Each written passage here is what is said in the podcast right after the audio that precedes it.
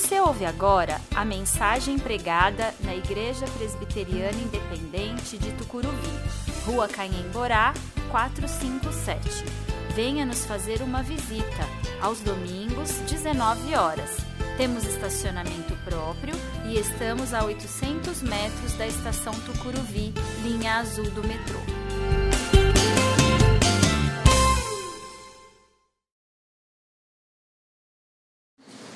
Evangelho de Lucas, capítulo 21.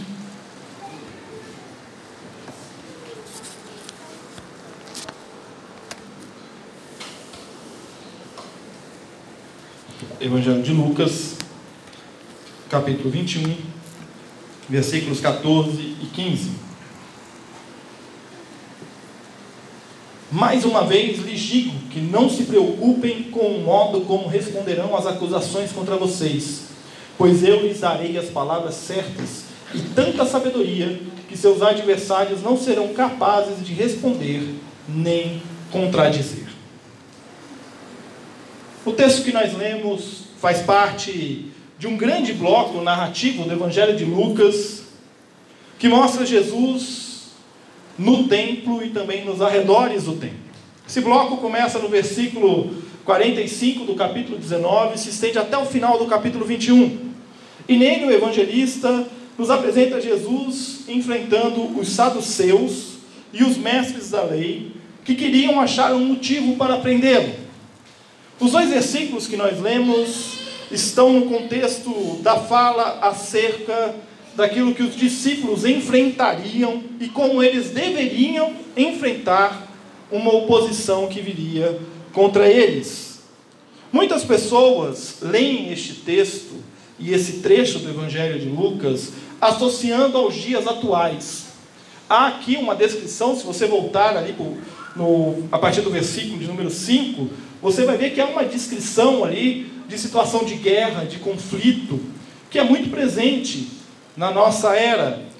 E muitas pessoas leem esse texto pensando nos dias atuais, mas Jesus estava falando ali de uma realidade iminente, de algo que haveria de acontecer logo. E como parte né, é, da reação dos poderes deste mundo à presença dele, Jesus, na terra. E como os poderes deste mundo iriam guerrear e lutar para retomar aquilo que eles acreditam pertencer a eles, mas que na verdade pertence ao Senhor Jesus. O conhecimento acerca do Evangelho nos liberta dos poderes deste mundo e nos faz lutar pelo reino de Deus. E lutar pelo reino é enfrentar oposição em todos os lugares que nós estivermos. Hoje nós damos continuidade à nossa série de mensagem tutorial, dicas para o ano novo. E quando você precisa aprender algo, a fazer algo prático, e não sabe como fazer, o que, é que você faz? Você vai lá no Google e procura um tutorial que vai te ensinar como é que você faz. Você vai no manual, você vai é, procurar um vídeo, um texto, ilustrações, áudios, enfim, a plataforma não importa, o que importa é você conseguir atingir o seu objetivo. E é pensando neste conceito que ao longo deste mês de janeiro nós olhamos para o nosso tutorial de vida, que é a palavra de Deus, e nós encontramos neste tutorial de vida os caminhos para uma vida mais relaxada, para uma vida mais fortalecida, e agora, hoje, nós vamos ver como nós podemos ter uma vida mais conhecedora da vontade do Pai. Nós estamos ao longo de quatro mensagens buscando na palavra a orientação necessária para um 2019 repleto da vontade de Deus em nós. E eu quero olhar com você para este texto de Lucas 21, versículos 14 e 15, para nós podermos entender que o conhecimento de Deus para nós nos garante liberdade, nos garante força para enfrentarmos os poderes deste mundo que insistem em nos derrubar em nos fazer abraçar os benefícios que nos apresentam como maravilhosos, mas que são, na verdade, prisões para as nossas vidas. Nós vamos começar lançando os nossos olhos para o texto de Lucas e compreendendo como o cristão sofria oposição no primeiro século.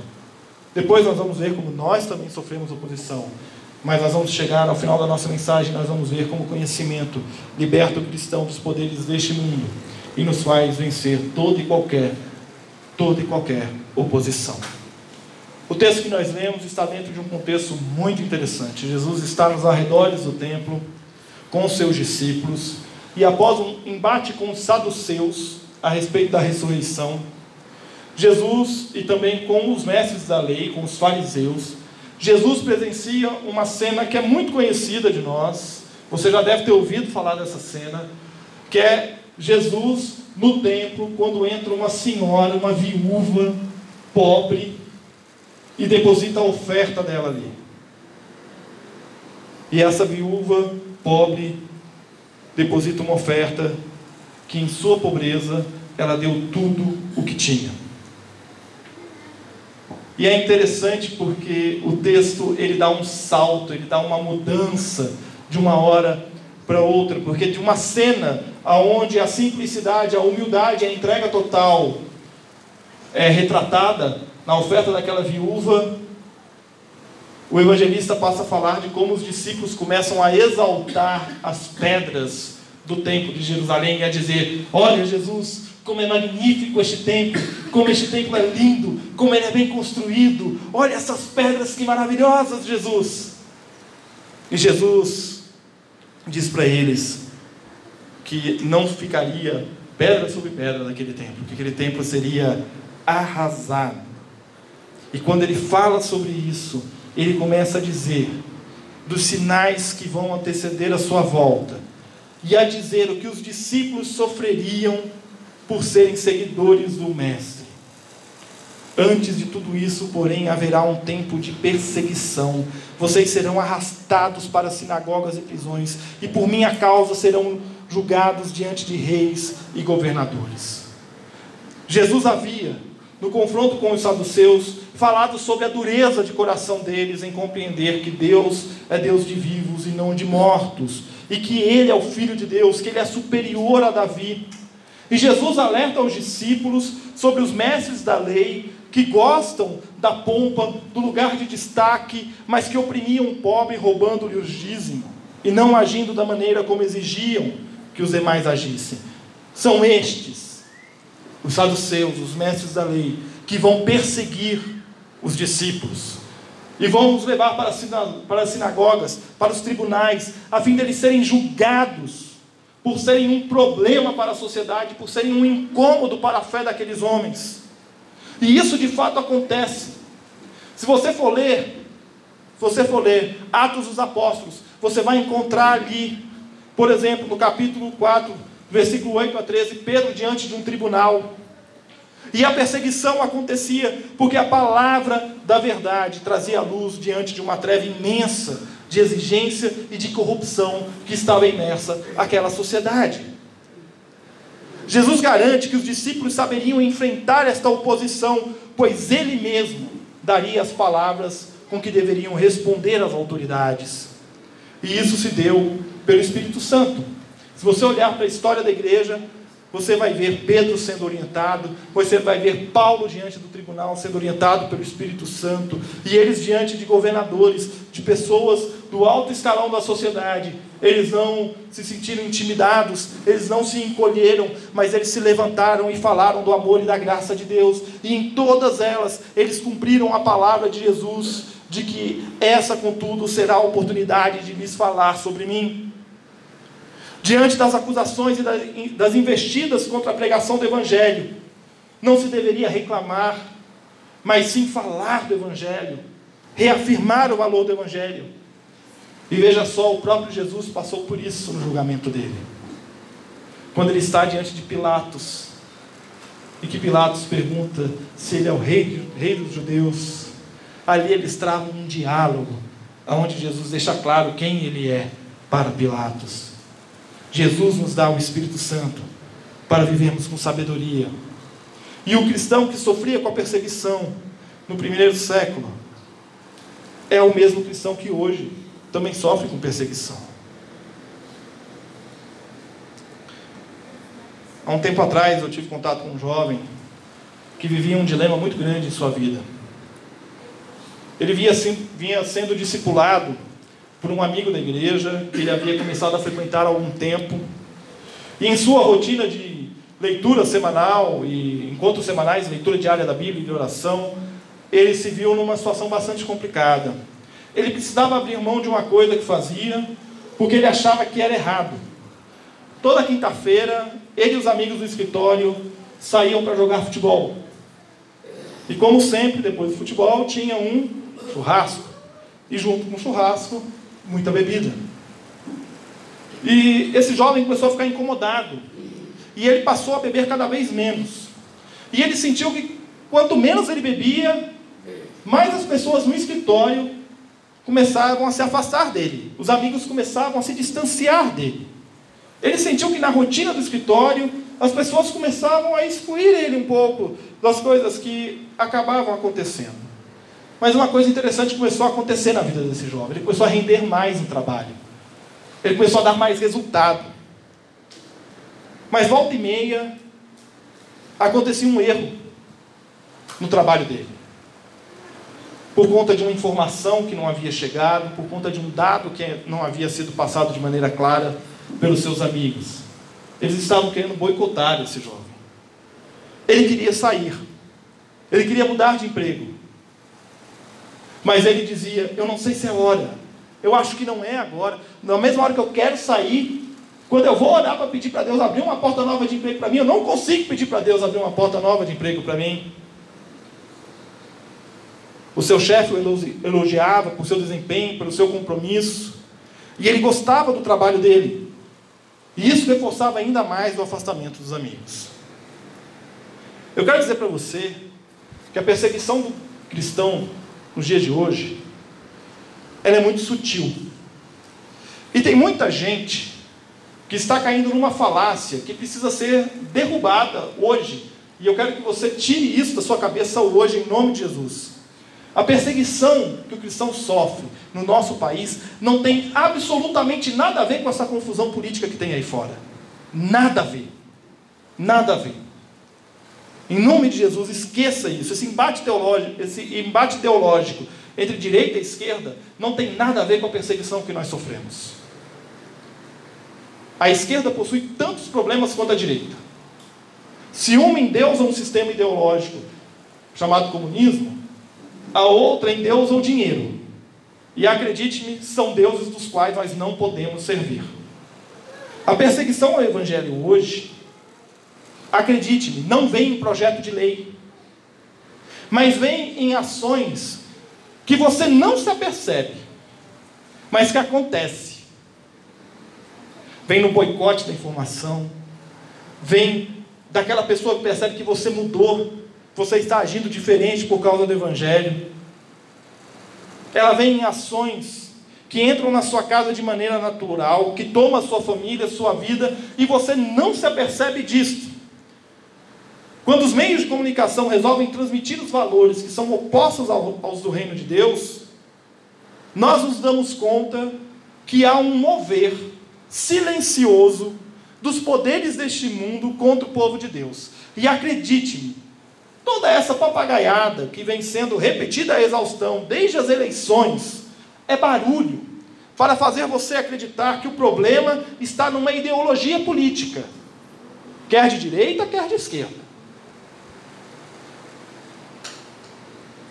Não se espante, não se espante. Essas ideologias não estão interessadas com o Evangelho. Os poderes constituídos deste mundo não estão interessados no Evangelho. Porque o Evangelho é contra estes poderes.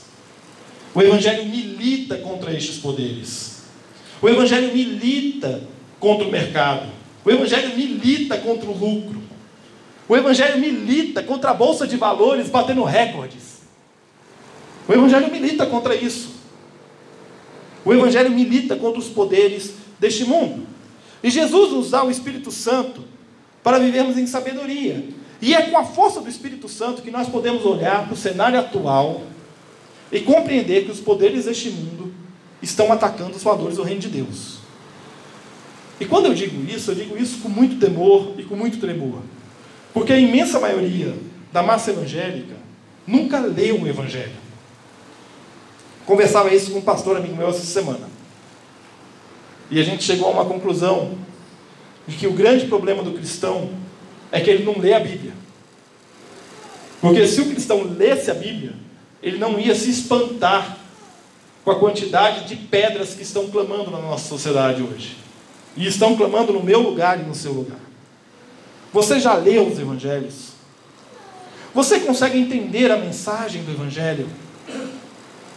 Principalmente em contraste ao que está acontecendo com o mundo.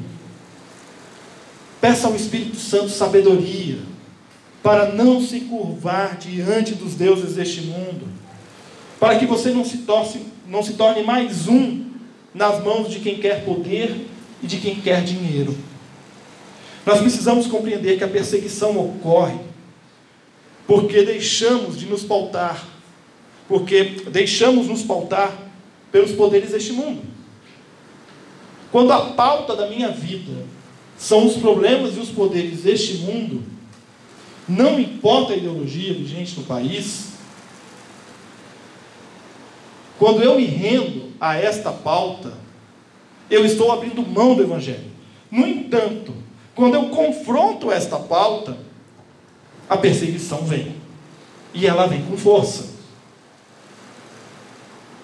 E não, não se admire e nem se espante. Porque se você continuar a ler o texto a partir do versículo 16, lá no versículo 17, Jesus é enfático em dizer: todos, todos todos os odiarão por minha causa. Forte isso, né? Forte demais. E quando eu leio esse versículo, todos os odiarão por minha causa. A primeira coisa que me vem na mente é Jesus dizendo aquilo que nós cantamos agora há pouco. Ore pelos seus inimigos. Ou seja, essa pessoa vai me odiar. E ela vai me odiar com todas as forças dela. E o que, que eu vou fazer por ela? Eu vou orar por ela. Eu te agradeço pelos amigos, nós cantamos, e também pelos inimigos. Gente, que povo doido é esse que agradece pelos inimigos? Nós agradecemos pelos inimigos. Todos os odiarão por minha causa. Mas nós não, não devemos nos alarmar. Nós não devemos pegar em armas. Nós não devemos nos fazer de vítimas. Mas nós devemos confiar que Jesus nos dá o Espírito Santo para vivermos com sabedoria. E isso nos leva a olhar novamente para o cenário de Lucas, do nosso texto e compreender ali que o conhecimento liberta. Diz o texto: Antes de tudo isso, porém, haverá um tempo de perseguição.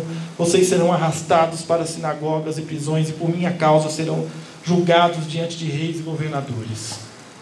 As palavras de Jesus são duras, duras de se ouvir. E nesse instante, eu imagino Jesus falando com seus discípulos sobre isso. Ele deve ter notado uma tensão nos olhos deles, porque ninguém, ninguém que tendo presenciado os milagres que Jesus fez, os ensinos que Jesus deu, vai querer ouvir assim: olha, você gostou disso tudo que você viu até agora? Então eu quero te dizer que vai ter guerra, vai ter perseguição, as pessoas vão vir atrás de você, você vai ser perseguido, você vai ser caçado, você vai ser levado diante de tribunal, quer justo ou injustamente à luz dos homens. Mas aí Jesus olha para eles e diz: Mais uma vez lhes digo que não se preocupem com o modo como responderão as acusações contra vocês, pois eu lhes darei as palavras certas e tanta sabedoria que seus adversários não serão capazes de responder nem contradizer. E essas palavras, diante desse cenário todo, nos trazem conforto e nos libertam do medo da perseguição.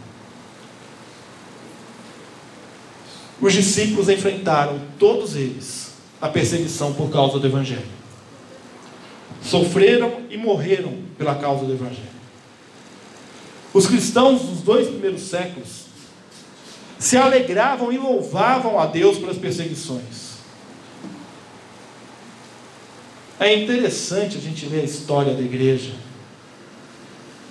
e a gente ouvir e ler ali relatos de cristãos entrando na arena para lutarem contra as bestas, contra leões, contra ursos.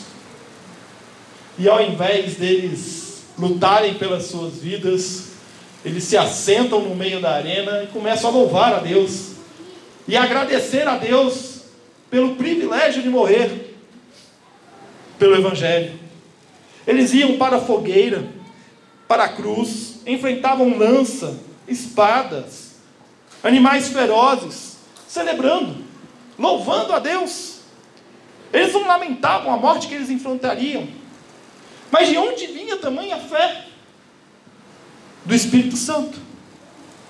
Porque era o Espírito Santo que dava a eles a certeza e a sabedoria daquilo que eles estavam enfrentando. E eles sabiam que os poderes deste mundo eles venceriam na força de Deus e com o testemunho do amor do Pai pela humanidade. E foi assim que cada um dos apóstolos viveu e morreu. E hoje desfrutam da glória. Jesus nos dá o Espírito Santo para vivermos com sabedoria. Deus nos enviou o seu Filho para que vivamos segundo o que Ele nos ensina. Diante das cadeias, dos tribunais, das sentenças deste mundo, os apóstolos e os cristãos do primeiro século e do segundo século entendiam muito bem que Deus estava no comando e no controle de tudo, e viam em tudo, absolutamente tudo, uma oportunidade para testemunhar do amor de Deus. Nós vemos no livro de Atos dos Apóstolos que eles testemunharam nas situações mais adversas.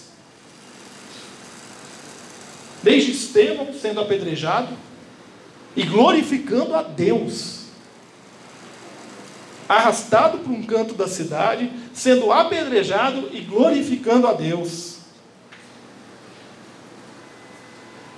Até aqueles que foram julgados por governadores, por sacerdotes. Eles testemunharam aos que os vigiavam nas cadeias aos que os transportavam de uma cadeia para outra. Em toda circunstância e momento, eles eram movidos pelo Espírito Santo para falar do amor de Deus que transforma o mundo. O conhecimento dado aos apóstolos os libertou. Mas os libertou do quê? Não, não os libertou das condenações dos poderes deste mundo, mas os libertou da morte eterna dando a eles o privilégio de testemunhar no amor de Deus. Jesus viveu a perseguição ao longo do seu ministério. Diversas vezes tentaram pegá-lo em contradição para que ele fosse levado para ser julgado e morto. Por inúmeras vezes os fariseus tentaram fazer isso com ele. Mas não conseguiam uma situação em que pudessem pegá-lo. E até diante de uma situação onde não tinha saída, num flagrante de adultério, no caso da mulher pega em adultério, um pecado flagrante, com testemunhas, com tudo pronto, era só executar a sentença. Os mestres da lei queriam que Jesus contradissesse, contradizesse e contrariasse a lei e os ensinos de Deus, e ele não contrariou.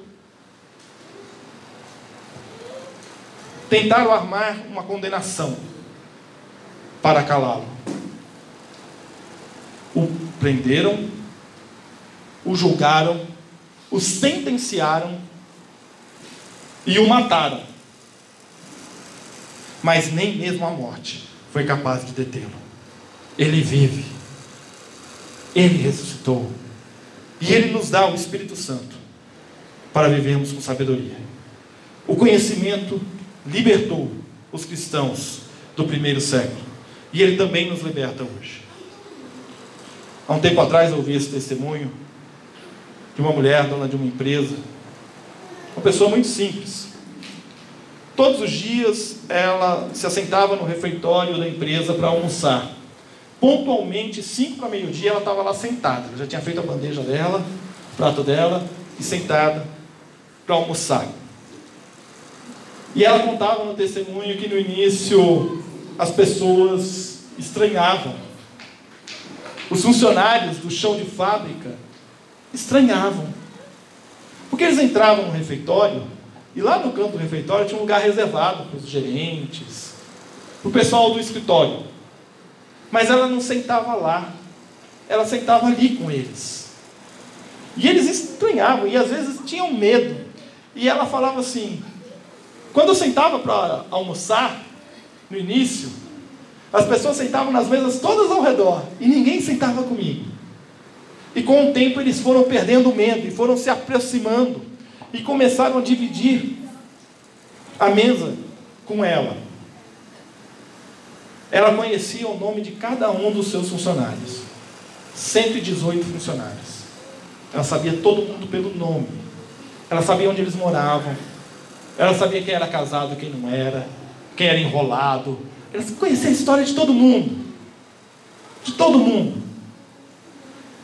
E as pessoas não entendiam como a dona da empresa se sentava ali com eles e não lá com os diretores. E ela sempre foi muito direta quando alguém perguntava para ela assim: por que você almoça todo dia com os funcionários e não com os diretores? E ela falava assim: se o meu mestre andou com os mais humildes, é com eles que eu quero dividir o momento mais precioso que eu tenho aqui na empresa. E eu achei muito interessante essa resposta que ela deu. Porque o testemunho dela revela a sabedoria de uma mulher guiada pelo Espírito Santo, que preferem se assentar com aqueles que mais necessitam da mensagem do Evangelho e testemunhar do amor de Deus para eles com a sua forma simples e amiga de conversar. Percebam que não há preocupação com o status social, com o que vão pensar ou dizer. Há preocupação de testemunhar do amor de Deus em todas as oportunidades, a liberdade de quem rompeu, pela força do Espírito Santo, as amarras das convenções sociais. Porque as convenções sociais tendem a nos dividir em castas, tendem a nos classificar como pessoas que valem mais porque ganham mais e valem menos porque ganham menos. E acredite-me, é isso que os poderes deste mundo querem. Mas Deus não quer que você e eu nos rendamos aos poderes deste mundo. Porque os poderes deste mundo escravizam e aprisionam o ser humano. Ele nos quer rendidos ao seu amor e à sua graça, sabendo que a oposição virá. Mas é pela força do Espírito Santo que nós venceremos. Porque Deus nos chama para uma vida de liberdade diante de uma humanidade rendida aos poderes deste mundo. Ele quer que nós sejamos os mensageiros dessa liberdade, que tem transformado vidas ao longo da história e tem feito com que o reino de Deus cresça cada dia mais. Deus está comigo e com você a todo instante. Graças ao Espírito Santo que nos foi dado, nós não precisamos nos preocupar nem com o que nós vamos dizer, porque Ele vai nos dar a palavra certa, na hora certa. É interessante a gente olhar para essa promessa do versículo 15: Pois eu lhes darei as palavras certas e tanta sabedoria que os seus adversários não serão capazes de responder nem de contradizer. Essa não é uma promessa nova. Essa promessa já foi feita outras vezes na Bíblia. Você vai se lembrar, por exemplo, de Moisés. Moisés recebeu essa promessa de Deus. Vai lá, Moisés, fica tranquilo. Pode encarar o faraó, que eu vou te dar a palavra certa para falar. Quando Salomão pede sabedoria, é essa palavra certa que Deus dá a ele. Deus sempre proveu, sempre proveu aos que ele chamou o que dizer e o que fazer. Não se preocupe, não se preocupe. Olhe para Moisés, olhe para os apóstolos. E eu tenho certeza que você tem e conhece outras pessoas que ao longo da história, ao longo da história, se revelaram fiéis a Deus e obedientes ao que o Espírito Santo mandou elas falarem e fazerem. Porque é Deus quem nos direciona. Ele é soberano sobre tudo o que há. A gente se esquece disso. A gente afirma isso, a gente diz que Deus é soberano, a gente canta que Deus é soberano, a gente estuda na Bíblia que Deus é soberano, mas a gente se esquece que Ele está no controle de tudo. Ele é o Senhor. E nele nós temos o conhecimento que liberta das amarras do pecado e que nos coloca no centro da Sua vontade, para que nós tenhamos vida. Eu e você temos o privilégio de vivermos debaixo dos cuidados do Espírito Santo. Em cada situação, em cada momento, nós temos a oportunidade de sermos instrumentos nas mãos de Deus para falarmos de seu amor e de sua graça. Diante de situações extremas, de problemas enormes, de dificuldades sem saídas, Deus está conosco e Ele nos capacita, nos capacita a falar e nos capacita a agir. Não tema a perseguição, não tema a oposição, tema a Deus. Jesus, Ele nos dá o Espírito Santo para que nós possamos viver com sabedoria. Então não se deixe levar pelo medo. Não permita que as perseguições, não permita que as dificuldades te paralisem. Confie em Deus, porque Ele está conosco sempre. Concluindo,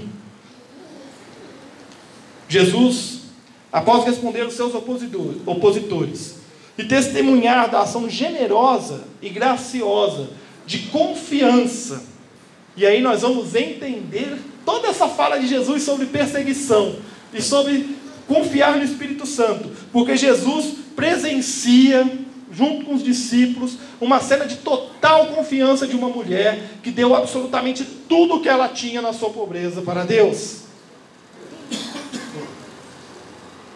Após presenciar esta cena generosa e graciosa de confiança dessa viúva pobre, Jesus fala aos seus discípulos sobre perseguição e oposição.